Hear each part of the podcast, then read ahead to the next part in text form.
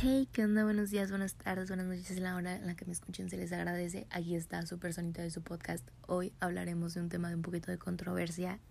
un poquito. hablaremos del caso de Yostop. Eh, intentaré de cierta manera tocar otros puntos de los cuales he visto que casi no se ha hablado. Y sobre todo entender el por qué está sucediendo todo esto. Pero bueno, comencemos.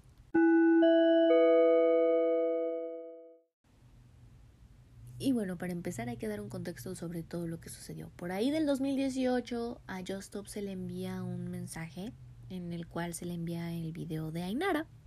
Una supuesta amiga, entre comillas, se lo envió.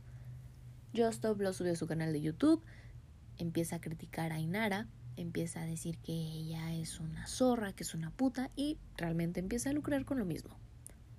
Obviamente Ainara salió muy afectada de todo esto porque tenemos que entender que Justop es una persona del medio del entretenimiento, tiene muchísimos seguidores, claro que sí, obviamente mínimo una persona fue a atacar a Inara y también obviamente la familia se dio cuenta, los amigos y personas a su alrededor empezaron a decirle muchísimas cosas porque era obvio que iba a suceder. Si una persona del medio te hizo famosa por algo que no te ayuda, la gente te seguirá atacando hasta que se les olvide ya teniendo en cuenta todo esto, Stop comenzó a mm, lucrar con lo mismo y empezó a atacarla. Y aún así comenzó a pasar el tiempo y Ainara siguió siendo tachada por lo mismo de que era una puta porque, como dijo Stop, así lo era, ¿no? Entre comillas. Pasa el tiempo, Ainara alza la voz, empieza a decir que sufrió muchísimo acoso, de muchas cosas por culpa de ellos, porque lo difundió, etcétera. Porque hay que aclarar un punto. Tenemos que anotar esto.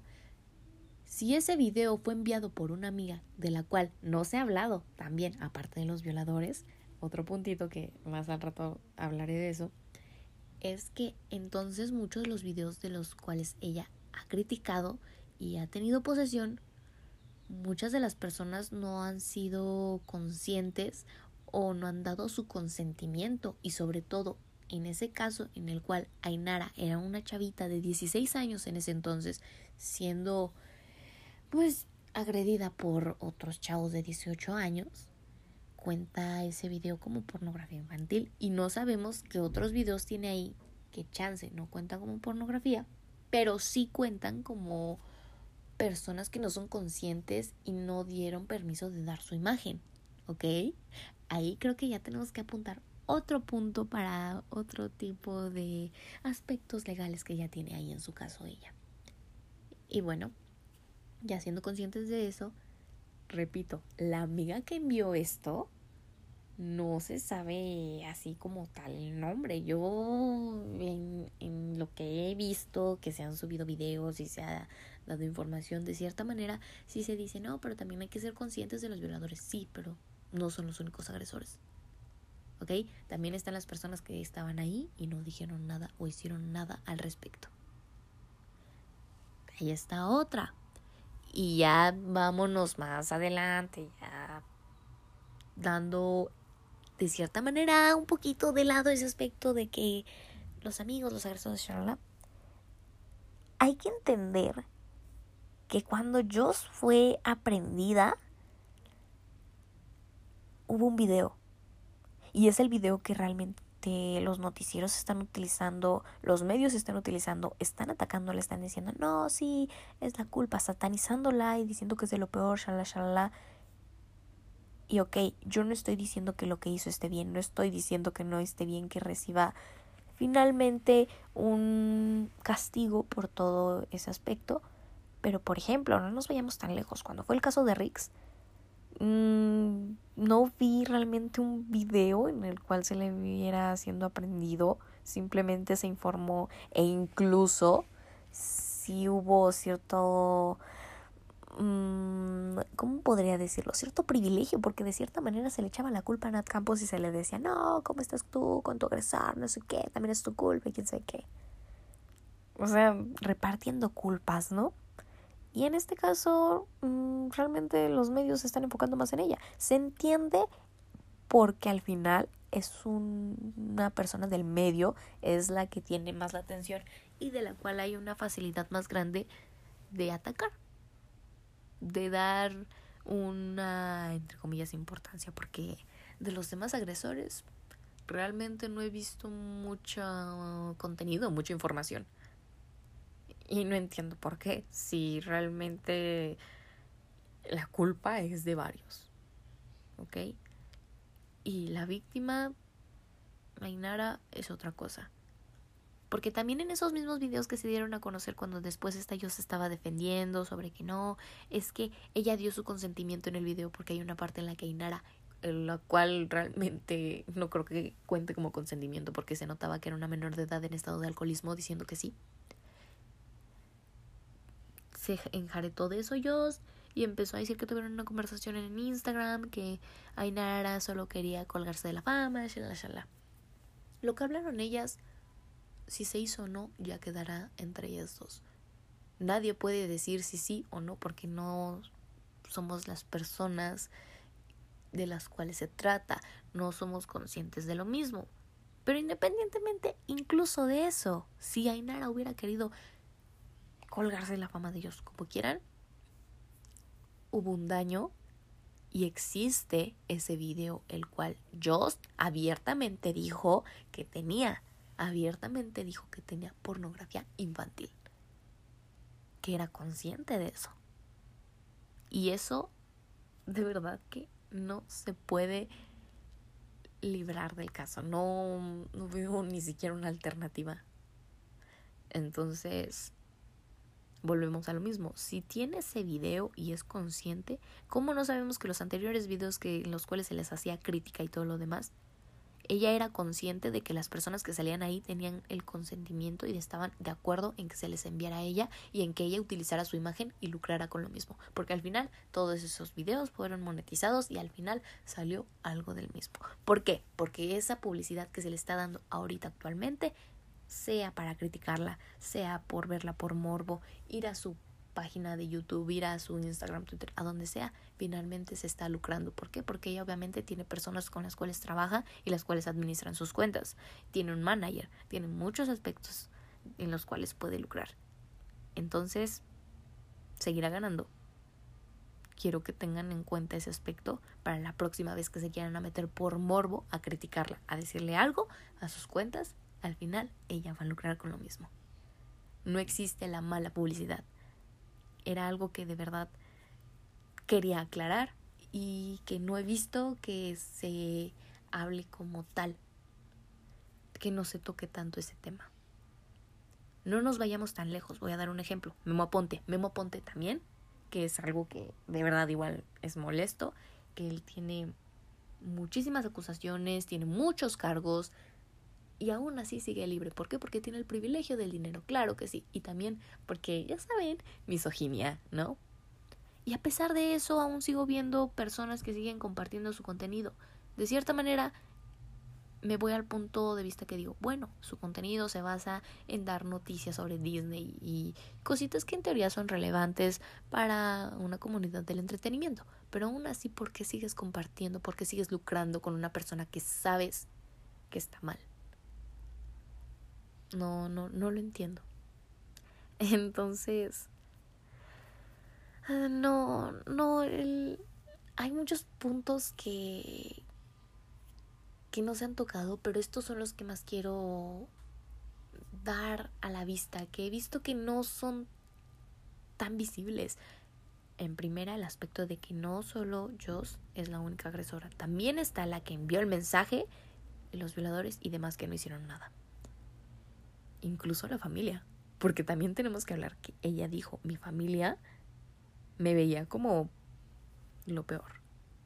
No sabemos cómo la trataron, cómo la acosaron, cómo le hicieron muchas cosas, porque las mismas personas que la estuvieron acosando y diciendo, también tienen que tener cierta responsabilidad ese es un punto que no he visto que se toque tanto. Las personas que también fueron agresoras, independientemente de ellos. Que claro, ellos también tiene cierta culpa porque mucha gente que la acosó fue por lo mismo del video. Otra. Sí, obviamente Joss tiene que pagar su condena, obviamente tiene que dar la cara, pero no por eso no se tiene que hablar de los demás. No por eso no se tiene que visibilizar todo esto de que existe una misoginia en este caso, una misoginia tan, ¿cómo decirlo? Tan fría, tan, tan visible que de verdad que la gente no lo, no lo sé, o sea, lo tiene tan normalizado que no, no sé por qué, no, no sé por qué no, no se dan cuenta. Muchos lo dan de lado. Y también otro aspecto es esto que se va a seguir lucrando con lo mismo, le van a seguir dando fama, van a seguir consumiendo todo, todo lo que suba, por morbo, por crítica, por ponerle un mal comentario. Y el chiste ni siquiera es ir a atacar a Joss y decirle, eres lo peor, te lo mereces. No. El chiste nada más era hacer que fuera visible y ya. Y ahora a seguir con los demás. Porque hay muchos casos, todavía hay muchos agresores allá afuera, demasiados.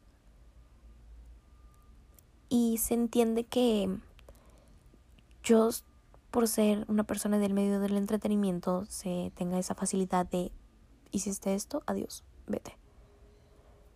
Pero aún así, repito, existe esta misoginia, existe este... Mm,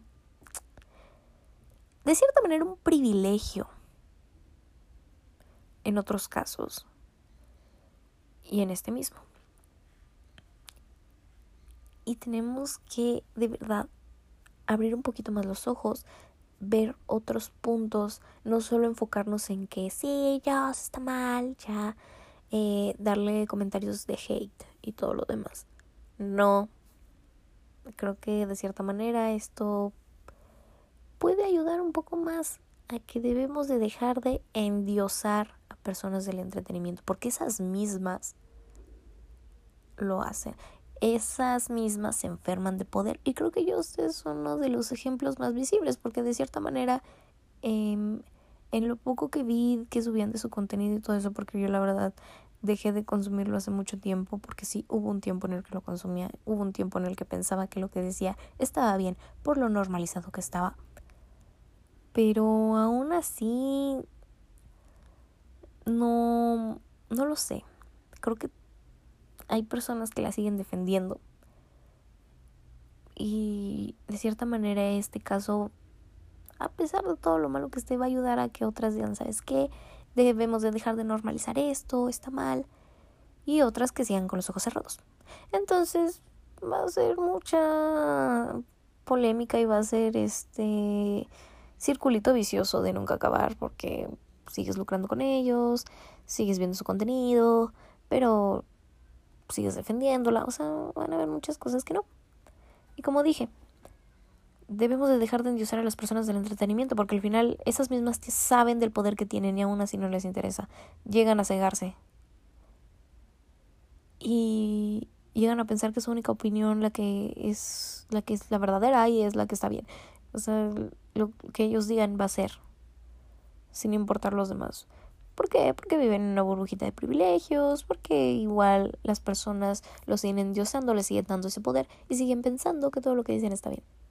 Y ella es uno de los claros ejemplos porque se ha notado en el contenido que luego sube que ella dice, no, es que ustedes están mal, es que ustedes no saben. Y obviamente con el apoyo que recibe incondicional de muchas personas, pues obviamente va a ser igual, va a seguir incrementando todo. Pero bueno, ¿Qué les puedo decir? Mi mayor recomendación va a ser que dejen de darle publicidad porque no existe publicidad mala, obviamente va a seguir lucrando con esto. Ya sea para personas como Just Stop, Memo Ponte y mil y un más. Ya sea por morbo o lo que sea, de verdad, dejen de consumir eso. ¿Ok?